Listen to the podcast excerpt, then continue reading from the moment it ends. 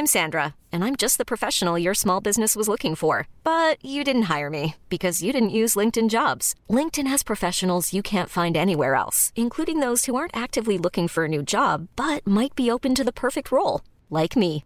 In a given month, over 70% of LinkedIn users don't visit other leading job sites. So if you're not looking on LinkedIn, you'll miss out on great candidates like Sandra. Start hiring professionals like a professional. Post your free job on linkedin.com/achieve today. Et donc j'ai beaucoup fumé et en fait j'ai arrêté un moment pendant très longtemps parce que j'ai fait un, un bad, comme on dit. Bon an, mal an, j'ai de moins en moins fumé parce que je tenais plus le coup physiquement. J'étais pas bien, j'ai envie de dormir. Et j'ai arrêté. J'ai retrouvé mon sommeil, j'ai retrouvé mes rêves, donc ça j'ai kiffé. Moi je me rappelle la première nuit vraiment où j'avais pas fumé depuis un jour ou deux. J'ai fait des rêves, mais laisse tomber. Oh, entre Indiana Jones, euh, les Snorky, euh, oui oui, euh, l'Assemblée nationale, les gilets jaunes, qui n'existaient même pas à l'époque, mais j'ai rêvé des gilets jaunes. Voilà, donc c'est aussi bien de pas fumer, mais pas trop.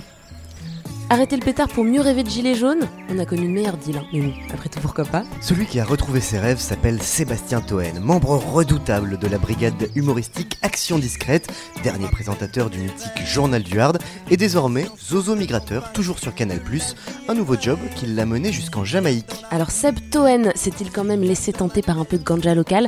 Vous le saurez dans la deuxième partie de l'émission. C'est l'épisode 8 de Banana Kush. Mais qu'est-ce que vous fumez, colonel Des bananes. Vous en voulez Oh non, merci. Moi, avec plaisir. Le trafic de la banane connaît une embellie. Une drogue interdite La banane tient la première place. et pourtant un produit qu'on consomme la plupart du temps en cachette. Rien ne peut résister au lobby de la banane. Banana Kush, le magazine des cultures du cannabis. Camille Diao, Christophe Paillet. Bonjour et bienvenue dans Banana Kush, le podcast des cultures du cannabis. Ce mois-ci, nous tendons le micro à une communauté qu'on n'a pas encore entendue, les ex-fumeurs de cannabis. Qui sont-ils? Quels sont leurs réseaux? Pour quelles raisons arrêtent-ils? Comment? Quelles sont leurs difficultés? Leurs astuces? Leurs succès? Leurs regrets? Nous sommes aussi allés voir Jean-Pierre Coutron, un psychologue addictologue qui accompagne au quotidien des adolescents accros à la bœuf. Mais la parole est d'abord aux premiers concernés, ceux qui ont arrêté de fumer et ceux qui essaient encore. C'est le cas de Guillaume, un trentenaire parisien qui n'a plus jamais touché au pétard après l'apparition soudaine de crises d'angoisse directement liées à sa conso. Une décennie plus tard, il se souvient et nous raconte. Banana Kush.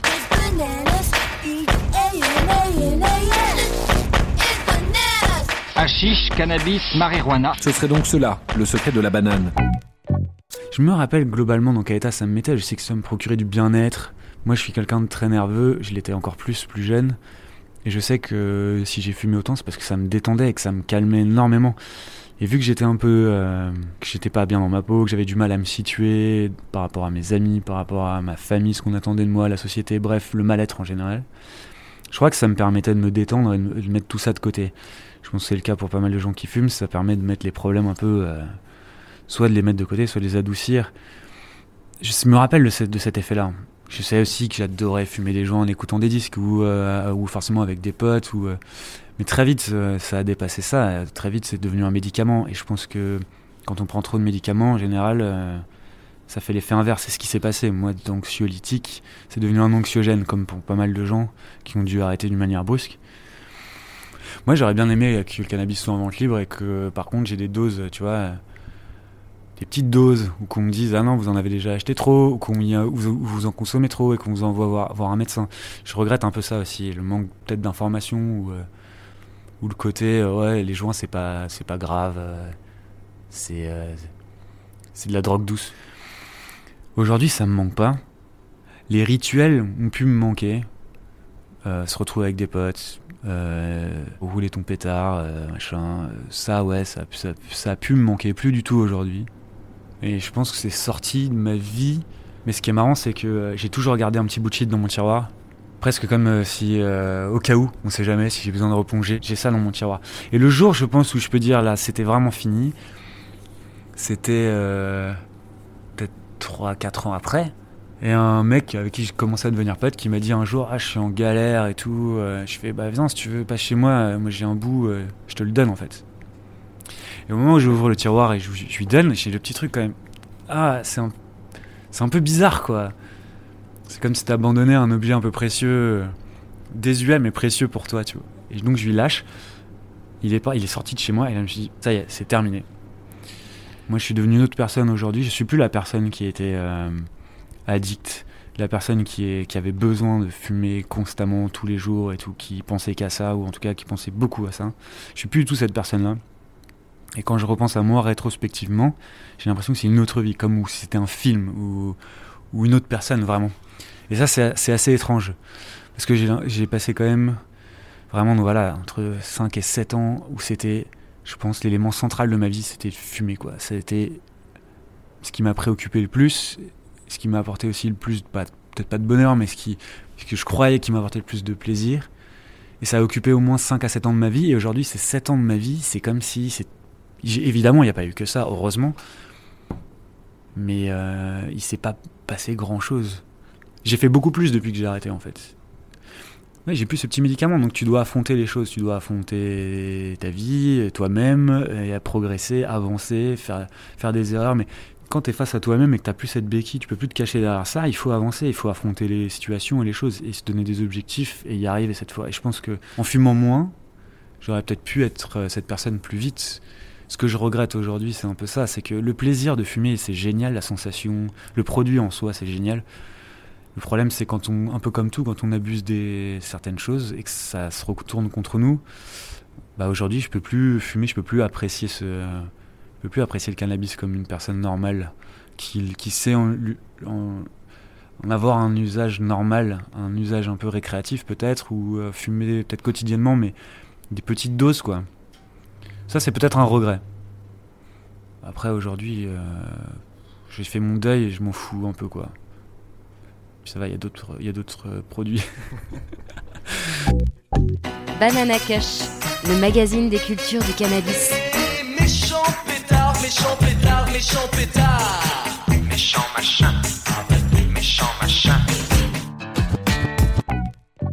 Il y a un truc qui m'a aidé, c'était un, forum sur Reddit sur les gens qui arrêtent de fumer, euh, que j'ai découvert parce que quand je fumais, j'allais sur Reddit pour euh, euh, voir des trucs sur le bédo. C'était le sous-Reddit Trees, sur lequel on voit pas mal de photos de bœufs, des gros joints, des trucs rigolos qui tournent autour de la bœuf.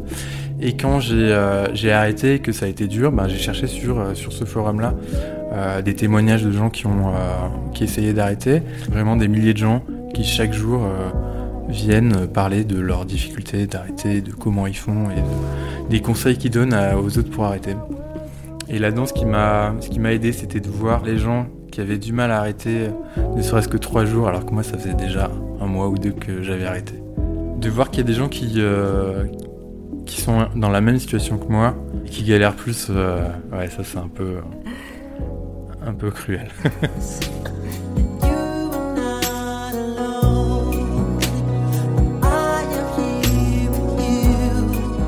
Arrêter la weed Oui, mais pourquoi? En explorant le sujet, on a vite réalisé qu'il existe autant de raisons d'arrêter de fumer que d'ex-fumeurs. Pour Guillaume, que vous avez entendu un peu plus tôt, les crises d'angoisse soudaines ont été synonymes d'un arrêt brutal.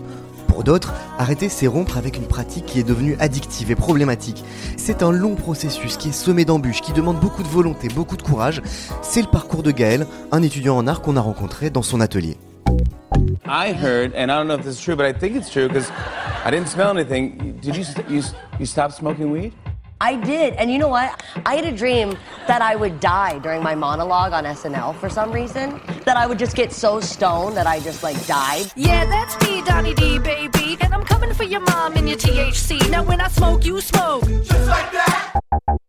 Je m'appelle Gaël, j'ai 19 ans et ça fait 3 ans que je suis euh, en études d'art. Au maximum de ma consommation, je suis monté entre 5 et 10 joints tous les jours. Et, euh, et toute la journée, à savoir le matin euh, et puis euh, très régulièrement dans la journée, presque comme des cigarettes. Je fume depuis le, début du lycée et vu que j'ai sauté une classe, il me semble que j'avais 13 ou 14 ans. je m'en souviens super bien, c'était avec mes deux meilleurs amis de l'époque et celle qui est devenue ma petite amie pendant 4 ans, était en seconde et la question qu'on m'a posée c'est tu veux, tu veux fumer un joint? Et je suis le genre de personne qui, qui dit jamais vraiment non à une nouvelle expérience. ça a été un moment super drôle et, super agréable et de voir mes amis euh, commencer à dire n'importe quoi et même commencer à dire n'importe quoi moi-même. Euh, c'était quelque chose de complètement nouveau et, et ouais c'était une première fois très très agréable et dont je me souviens euh, avec beaucoup de, de, de chaleur. quoi. C'est- C'était un bon moment.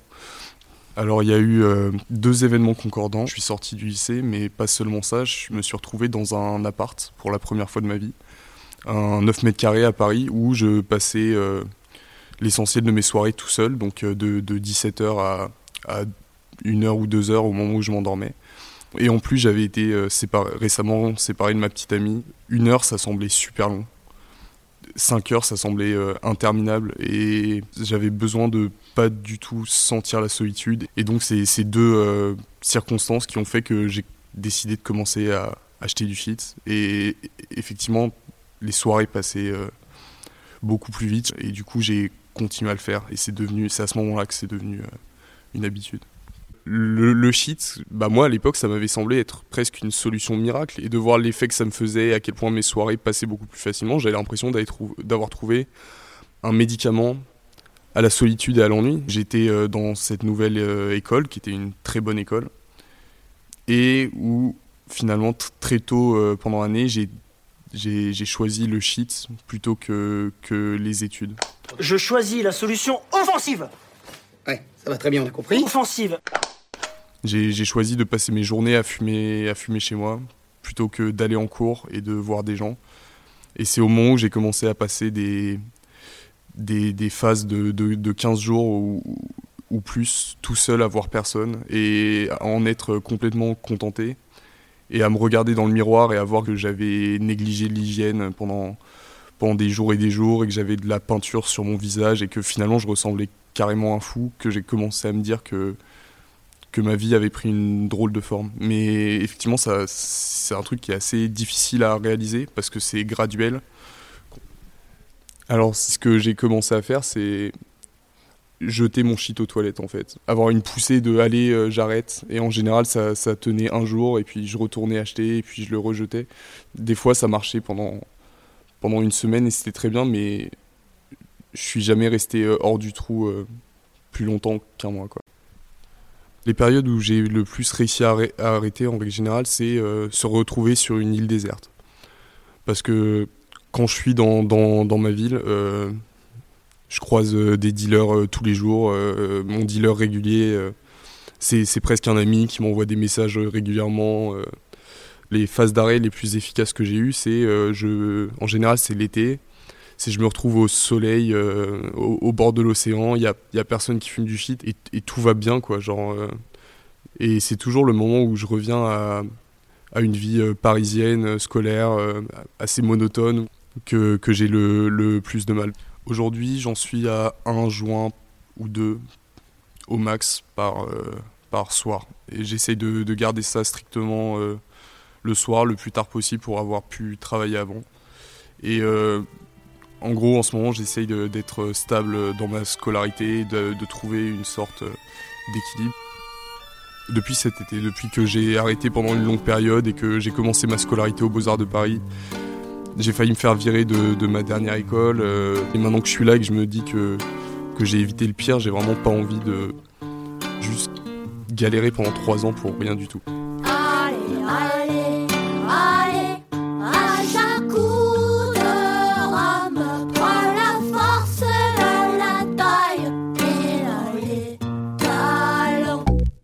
Gaël a donc décidé de se faire aider. Régulièrement, il se rend à Trait d'Union, un centre de soins en addictologie situé à Boulogne-Billancourt, en proche banlieue parisienne. Nous aussi, on s'y est rendu et on y a rencontré Jean-Pierre Coutron, un psychologue clinicien qui accompagne de nombreux adolescents consommateurs. Car comme il nous l'a expliqué, c'est surtout chez les plus jeunes que la weed peut devenir problématique. Banana Kush, Camille Diao, Christophe Paillet. Bonjour Monsieur Coutron. Bonjour. Et merci de nous recevoir euh, dans vos bureaux à Boulogne-Billancourt pour euh, aborder la thématique de l'addiction, une thématique un petit peu moins euh, rigolote, on va dire, que ce dont on a l'habitude de parler dans Banana Kush. Commençons aussi peut-être par une définition. Qu'est-ce que ça veut dire être euh, addict au cannabis? Comment est-ce qu'on le définit en tant que, praticien addictologue? C'est très compliqué parce que déjà la définition de l'addiction en elle-même, elle est compliquée. Il y a une grande définition historique d'un psychiatre qui s'appelle Goodman qui dit c'est quelqu'un qui perd dans un processus progressif le contrôle d'un objet vers lequel il est allé pour une fonction. On perd le contrôle et on se dit tiens maintenant je devrais arrêter parce que ça commence à me donner des effets néfastes. Et alors qu'on constate que ça donne des effets néfastes et qu'on voudrait arrêter, on ne peut plus. Voilà. Ramener au cannabis, ça veut dire qu'à un certain âge de sa vie, on va vers ce produit parce qu'on en attend quelque chose. Puis après, euh, on aura des vulnérabilités personnelles plus ou moins fortes. Donc euh, une personne aura plus euh, un, corps qui répond au produit physiologiquement, anatomiquement. Un autre aura une situation de vie plus, voilà, ce qu'on appelle les vulnérabilités. Donc, euh, si la personne euh, n'a pas beaucoup de sources de plaisir dans sa semaine et que la seule source de plaisir c'est ce produit, elle aura tendance à y retourner un peu plus. Si elle a d'autres sources de plaisir, elle le rangera dans l'armoire des choses qui peuvent lui donner du plaisir. Et comme n'importe quelle personne à peu près équilibrée, elle aura plaisir à varier. Donc un jour elle fera comme ça, un jour elle fera comme ça, un jour elle fera comme ça. Voilà. Ça se joue entre ces, mécanismes à la fois physiologiques, à la fois culturels et à la fois individuels, comme toujours dans l'addiction. Vous parliez justement des, euh, des, vulnérabilités, des profils des personnes qui deviennent dépendantes. Ça veut dire que euh, le, cannabis, mais comme les autres substances, j'imagine, n'est pas euh, addictif euh, par essence et systématiquement, automatiquement. Voilà, c'est-à-dire qu'on considère que le cannabis n'est pas la drogue la plus addictive sur un plan physiologique. Hein. Les études, c'est 15-30%. Euh, voilà, des consommateurs réguliers peuvent avoir un, manque quand ils arrêtent. Ils rendent moins accro que l'alcool. Ils rendent plus dépendants que d'autres drogues qui ont des effets plus, plus ponctuels. Voilà, hein. Donc il est classé plutôt dans l'axe médian bas hein, de, la, de la dépendance. Et, clairement, c'est ni banalisé ni dramatisé que de dire que tout consommateur de cannabis, heureusement, ne deviendra pas automatiquement, par essence, dépendant du cannabis. Et on pourrait dire ça presque pour toutes les drogues, même celles qui ont la réputation d'être les plus dangereuses.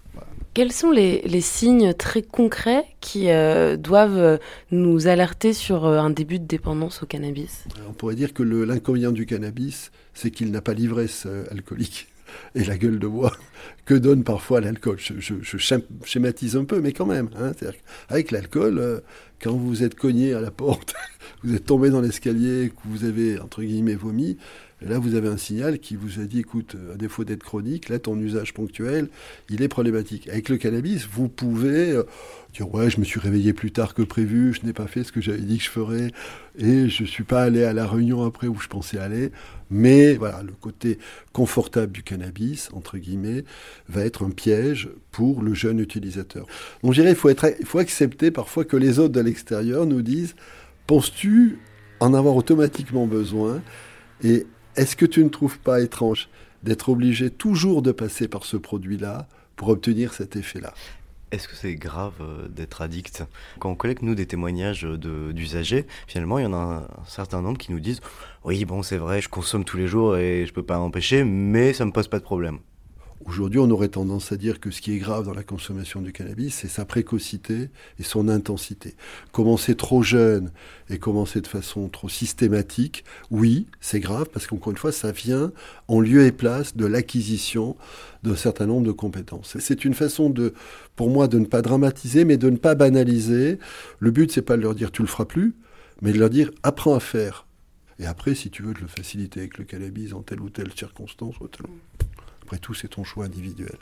Parmi nos auditeurs, les gens qui nous écoutent là, euh, jeunes ou moins jeunes, euh, j'imagine qu'il doit y avoir un certain nombre de consommateurs euh, réguliers de cannabis. si vous deviez leur dire une chose, un message à leur faire passer D'abord, c'est de réduire les risques. Si on est dans une consommation problématique et qu'on n'a pas envie de la changer tout de suite, ce que je peux comprendre, faut la faire à moindre risque, de façon à ce qu'au moment où on voudra qu'elle devienne moins problématique, on n'ait pas en plus une facture coûteuse en termes de santé respiratoire et autres.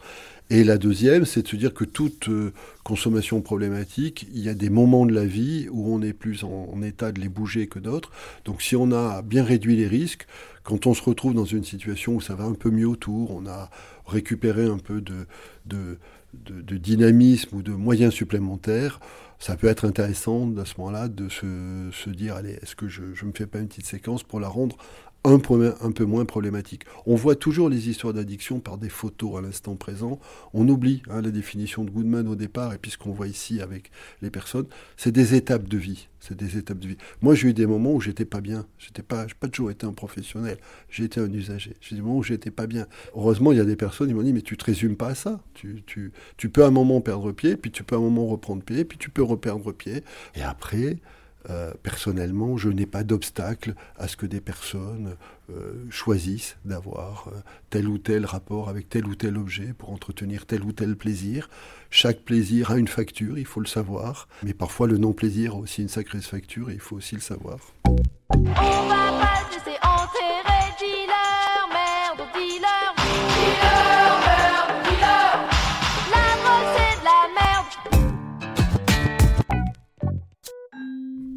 Ça m'est déjà arrivé de rêver que je fumais du bédo. Ce rêve, je l'ai fait plusieurs fois. Et à chaque fois, au réveil, il y a une longue période où le, le rêve et la réalité sont, sont assez confus dans ma tête et où j'ai un moment de, de doute et, euh, et je me sens coupable. Tu fumes, hein, salope T'as pas honte? Alors que j'ai pas vraiment fumé, c'était un rêve. Là, ça fait longtemps que j'ai pas eu ce rêve, mais ça fait euh, 4-5 ans que j'ai arrêté de fumer. Et ça, je l'ai fait, une- je pense, une bonne vingtaine de fois ce rêve. Si on compare le tabac et le cannabis, eh bien le tabac est effectivement le plus nocif des deux. Il est ainsi recommandé de ne pas mélanger les deux dans un joint. Donc à choisir, il vaut mieux fumer des joints d'herbe pure sans la mélanger à du tabac. Voilà, qu'est-ce que je raconte moi? Ne fumez rien du tout, hein, c'est pas bon pour la santé. Et puis surtout c'est illégal, hein. Depuis que je ne fume plus d'herbe, je me rappelle de. J'ai pris conscience que le temps passe et que la vie est brève. T'es bien dans la rue, t'es bien dans ta tête. Souvenez-vous, en tout début d'émission, notre invité du jour se remémorait les drôles de rêves qui lui sont venus lorsqu'il a arrêté la weed. Car oui, notre invité du mois a lui aussi arrêté. Lui, c'est Septoen, l'un des fondateurs de l'émission de Canular Action Discrète sur Canal, qui est devenu cette saison un zozo migrateur, aux côtés de ses compères de toujours, Julien Cazard et Thomas Séraphine. Dans cette nouvelle émission, les oiseaux parcourent le monde, toujours pour Canal+, et récemment, ils ont atterri en Jamaïque. Il ne nous en fallait pas plus pour l'inviter dans Banana Kush. Yaman, c'est le reggae des de Micrators, frérot. On revient de Jamaïque,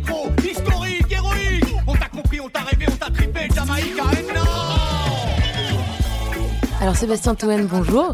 Bonjour. Et bienvenue dans Banana Kush. Euh, comment on doit vous présenter déjà euh, membre d'Action Discrète, euh, présentateur du Journal du Hard Déjà, c'est à moi de le faire, si tu permets, déjà. Respect du people, s'il te plaît. Euh, Sébastien Toen, 42 ans, capricorne hétérosexuel et intermittent du music hall. et, et depuis peu, Zozo Migrateur aussi. Alors, qu'est-ce que c'est les Zozo Migrateurs? Là, vous revenez de, de Jamaïque. Les Oiseaux Migrateurs, c'est le nouveau projet du groupe. Euh, voilà, on est trois d'Action Discrète à avoir fait ça. En fait, c'est un documentaire touristico-comique, espèce de documentaire aussi. C'est-à-dire qu'on suit en fait trois oiseaux et on va à l'étranger.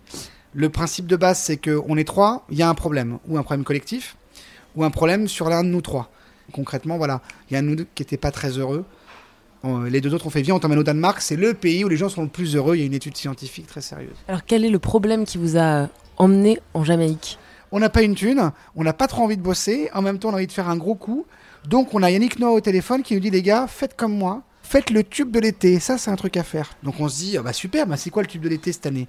Et il nous dit, bah écoute, euh, je me suis renseigné, j'ai un logiciel et tout. L'an dernier c'était salsa, dans deux ans ce sera euh, euh, gitan, là c'est reggae. Il raccroche et on dit, ok c'est bon, on est en Jamaïque pour ça pendant une semaine. Et on a fumé Et vous connaissiez la Jamaïque ou c'était une découverte? Jamaïque première fois et grosse claque culturelle, euh, petite île, mais grosse identité, alors notamment le reggae, tout ça, la musique partout. Et pour le coup, c'est le premier pays où je vois vraiment que c'est très mal vu de fumer des clopes et pas du tout des, joints. C'est-à-dire que tout le monde fume des joints, en ils en vendent partout. euh, dans les musées, au musée Bob ils t'en vendent, d'ailleurs on, le montre dans le re- reportage. Dans les soirées, voilà, la louvreuse qui fait un peu les, qui prend les fringues et tout machin, euh, ou l'ouvreur, hein, c'est pas un métier féminin, détendez-vous. Euh, elle prend, elle, te vend des choupa choups et de la bœuf, tu vois. Et dans la rue, tout le monde fume. Et dans la religion Rastafari et tout machin, dans les préceptes, effectivement, le fait de fumer de l'herbe, c'est inévitable. C'est-à-dire que tu fumes de l'herbe avant de rentrer euh, euh, dans une prière Rastafari, tu fumes de l'herbe avant d'enregistrer un morceau de reggae, avant de chanter, avant de. C'est culturellement installé. Donc de toute façon, je n'ai vu personne qui m'a dit ne fume pas là, ça craint. Et on a fumé partout. Enfin, ceux qui ont fumé, j'ai fumé le dernier jour devant la douane, rien que pour les faire chier. J'étais devant l'aéroport, je les voyais au loin, les douaniers, ils cherchaient, ils disaient, Ah, they from Action Discreet, it's hot, you know, Hooligan from France, yeah, yeah, yeah, uh, Fichier S from Canal+, yes, yes. I- Donc pour faire le malin, j'ai fumé devant en disant, Ouais, c'est mon dernier joint, je le prendrai pas dans l'avion, ça craint pas. Et j'ai passé un vol très agréable. Pendant le tournage de ce documentaire, vous aviez l'esprit clair euh, tout le temps ou c'est un documentaire un peu enfumé du coup? Alors nous, tu sais, on est des, vieux et puis on, a quand même 30 ans de drogue et de hooliganisme derrière nous, donc on fait la part des choses. On sait que c'est important de pas fumer beaucoup, tu vois. Parce qu'en plus l'effet tu le sens pas. Si tu fumes tous les jours t'es juste hagard t'as envie de pioncer tout le temps. Même à la PlayStation t'es nul. Tu vois c'est vrai que c'est pas agréable. Et donc là pareil on, fumait des fois naturellement parce qu'on traînait beaucoup avec des rastas parce qu'on a enregistré aussi le tube de l'été comme je vous disais. Donc on a fait un studio on a rencontré des potes de Bob Marley. Mais nous on était très très cool par rapport à ça quoi. Très très cool. Il y a bien eu il y a eu un space cake oui, il y a eu un bang avec la noix de coco, là, c'est comme ils font, là, ils mettent une noix de coco, puis c'est une pousse de bambou, là, c'est vachement drôle. Oui, il y a eu de l'opium, euh, bref, c'est canal, quoi. Ouais, mais bon, ça va, on a bossé, quoi. Aujourd'hui, on va apprendre à faire l'esprit canal. Ah, c'est quoi l'esprit canal? Mais bordel, ça veut rien dire l'esprit canal C'est juste une putain de légende inventée par les Incas Un jour, ils sont tombés sur un décodeur et ils ont cru que c'était une boîte de Pandore à la con Et il y a un petit rigolo qui, après avoir fumé un gros pilon avec Tintin, a rien trouvé mieux à foutre que d'ouvrir la boîte et paf Ça a fait des chocs à pic, ma gueule Et ça, c'est le genre de choses que vous pouvez garder au montage? Très bonne question. Effectivement, le prosélytisme, et c'est pas plus mal, il est interdit, c'est-à-dire qu'on pourrait pas passer, parce que le CSA nous tomberait dessus. Et euh, en revanche, on peut pas dire aux gens locaux, euh, arrêtez de fumer, on filme, tu vois. Donc tant que nous on dit pas c'est génial de fumer, ça passe. Après, on est en Jamaïque, on filme des gens, des rastas, bah oui, parfois ils ont, ils ont une cigarette qui fait rire à la bouche. Et d'ailleurs, ils mettent pas de filtre, et ils mettent que de l'herbe. Et c'est 1 euro le gramme. Me disait Julien Cazard, qui lui a acheté, et pas moi évidemment, Avant ce voyage en Jamaïque, euh, à Paris, dans la vie, tu fumes, tu as fumé un, grand shit. Vraiment, c'est comme un grand vin. T'as envie que ce soit une, une fois par semaine, un week-end avec des amis, avec des proches. Tu fais pas 36 joints, t'en fais un et tu le partages, mais il faut que ce soit rare. Et puis moi, j'arrive à un âge, tu vois, j'ai quand même 23 ans. Euh, ça se voit, ouais. J'arrive à un âge où, mine de rien, encaisser, c'est compliqué. Si je m'en fume la tête, je sais que pendant deux jours, je vais pas être bien. Enfin, tu vois, tu vas être... T'as beaucoup fumé quand t'étais plus jeune? Alors là, oui, là, je vais raconter la vérité. Euh, oui, j'ai beaucoup fumé étant jeune, entre 20 et 25 ans, bah, comme tous les, les branleurs, étudiants, euh, socialistes. Et donc, j'ai beaucoup fumé, et en fait, j'ai arrêté un moment pendant très longtemps, parce que j'ai fait un, bad, comme on dit. Je revenais là, de, de Hollande avec des potes, le week-end à Amsterdam, où tu fais n'importe quoi, tu fumes. Et là, je tombe dans les pommes. Genre, je suis de tension et tout. Et le lendemain, je fume, comme d'habitude, sauf que là, je sens que voilà, la moindre bouffée me fait partir en, vraiment en fumée et en live. Du coup, je fume de moins en moins parce que je tiens pas le- l'effet et j'ai peur de, retomber dans les pommes. Et puis, bon an, mal an, j'ai de moins en moins fumé parce que je tenais plus le coup physiquement. J'étais pas bien, j'ai envie de dormir. Et j'ai arrêté au bout de six mois, le fait de moins en moins fumer, j'ai complètement arrêté. J'ai retrouvé mon sommeil, j'ai retrouvé mes rêves, donc ça j'ai kiffé. Moi je me rappelle la première nuit vraiment où j'avais pas fumé depuis un jour ou deux. J'ai fait des rêves, mais laisse tomber. J'étais oh, entre Indiana Jones, euh, les Snorky, euh, oui oui, euh, l'Assemblée nationale, les Gilets jaunes, qui n'existaient même pas à l'époque, mais j'ai rêvé des Gilets jaunes. Et pendant 5-6 ans, j'ai plus du tout fumé, où je tirais une latte comme ça et tout, avec Kazar qui arrêtait pas, notamment. Et je m'y suis un peu remis il y a pas très longtemps, là c'est moi, c'est sérieux. Là.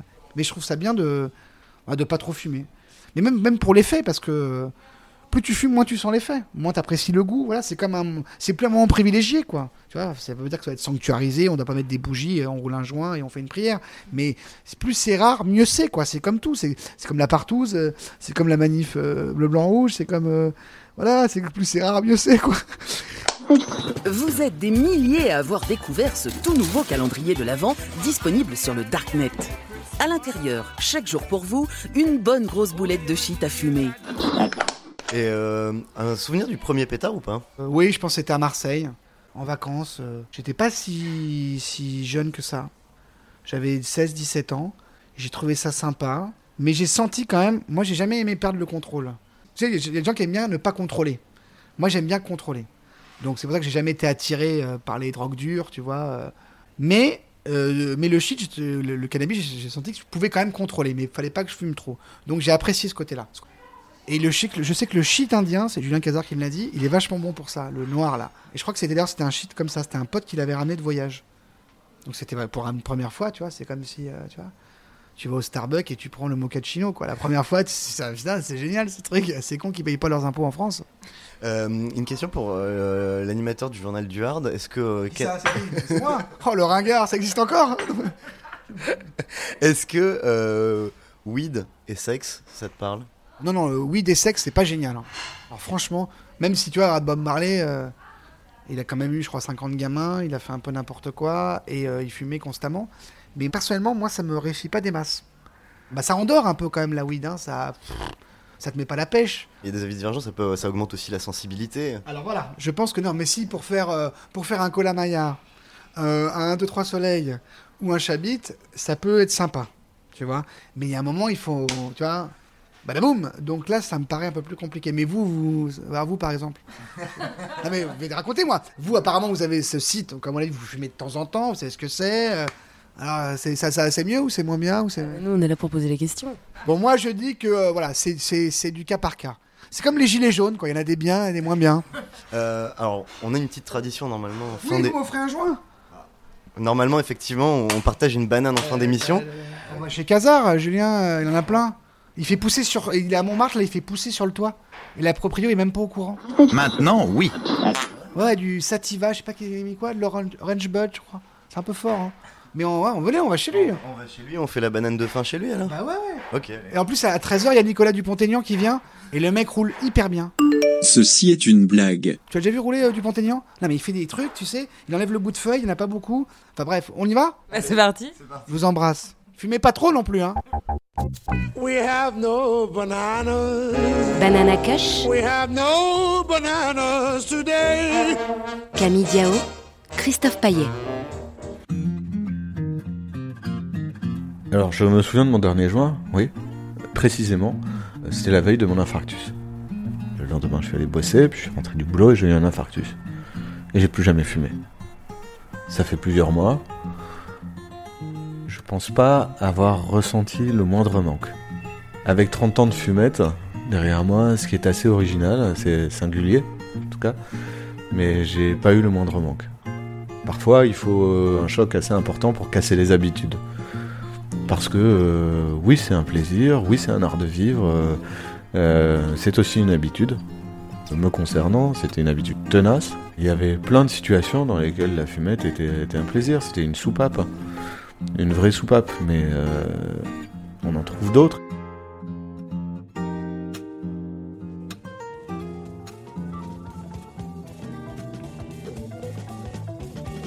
Et voilà, Banana Cush, c'est quasiment fini. Si les drôles d'histoires de Septoen vous ont mis l'eau à la bouche, sachez que l'épisode des oiseaux migrateurs en Jamaïque est disponible en replay sur le site de MyCanal. Et au passage, j'en profite pour une petite précision légale. Le cannabis a beau être profondément ancré dans la culture jamaïcaine, il n'est pas pour autant légal sur l'île.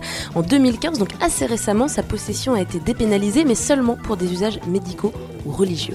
On espère comme d'habitude que cet épisode vous aura donné du grain à moudre et à penser. Si vous aussi vous songez à arrêter, vous pouvez tout à fait continuer d'écouter Banana Kush malgré tout.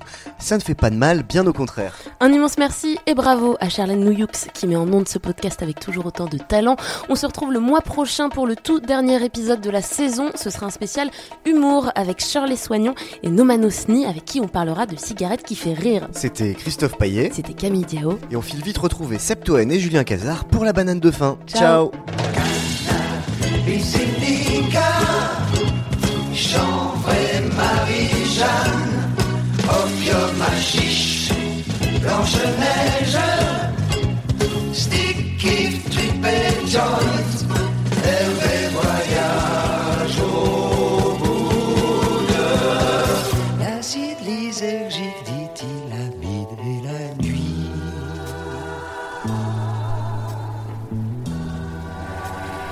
Et ben voilà, ça y est, c'est l'heure de la banane de fin. On arrive chez Julien Cazard, là, le pote de Septoen, qui paraît-il fait pousser ses propres bananes chez lui. Alors, attends, bah, ça doit être ici, il a dit numéro 12. Hein. Ouais, c'est ça. Euh, ah, bah tiens, Cazard sur la sonnette. Bon, bon, bon. Et ben ça répond pas, tu retentes? Vas-y. Et ben une fois n'est pas coutume, on va la commencer tous les deux, hein, cette banane de fin, en attendant qu'il se réveille. Bah, allez, je te laisse l'entamer. première banane de fin sans invité. Euh, D'ailleurs, toi, les bananes, Camille, t'en consommes pas un peu trop puisqu'on parle d'arrêter les bananes dans cette émission. J'ai du mal à maîtriser ma consommation de bananes, je dois, je dois, je dois le reconnaître. T'as déjà pensé à arrêter de manger les bananes? Ouais, j'ai déjà essayé. J'ai pas réussi. Et toi, l'addiction aux bananes, ça se passe comment? Euh, Camille, c'est pas Nicolas Dupont-Aignan là Oh mon dieu. Il y a vraiment Dupont-Aignan qui se ramène chez Julien Cazard. Attends, attends, attends, juste, s'il te plaît, on peut juste lui poser une petite question. Bonjour, Bonsoir, madame. Camille Diao, Christophe Payet, Banana Cush. Nicolas Dupont-Aignan, il paraît que vous savez hyper bien rouler, c'est incroyable. On vous pensait beaucoup plus coincé que ça. Je ne me situe pas du tout comme coincé. Alors vous mangez des bananes comme ça, mais ça vous apporte quoi? Ça me fait un bien fou parce que ça évacue sans doute le stress. Je suis plus aimable vis-à-vis des journalistes. Enfin, j'essaye. On doit vous laisser, on a un petit truc à faire, mais il y a Septoen et Julien Cazard qui arrivent. hein. Vous avez été exemplaire, courageux, et je vous invite euh, à prendre un repos bien mérité. Merci Nicolas Dupont-Aignan. La sonnette, c'est juste ici, numéro 12. Allez, au revoir. Ce dialogue était un montage humoristique. LOL. Banana Cush. La consommation de cannabis est illégale. la consommation de cannabis est illégale et dangereuse pour la santé. Information et prévention sur drogueinfoservice.fr.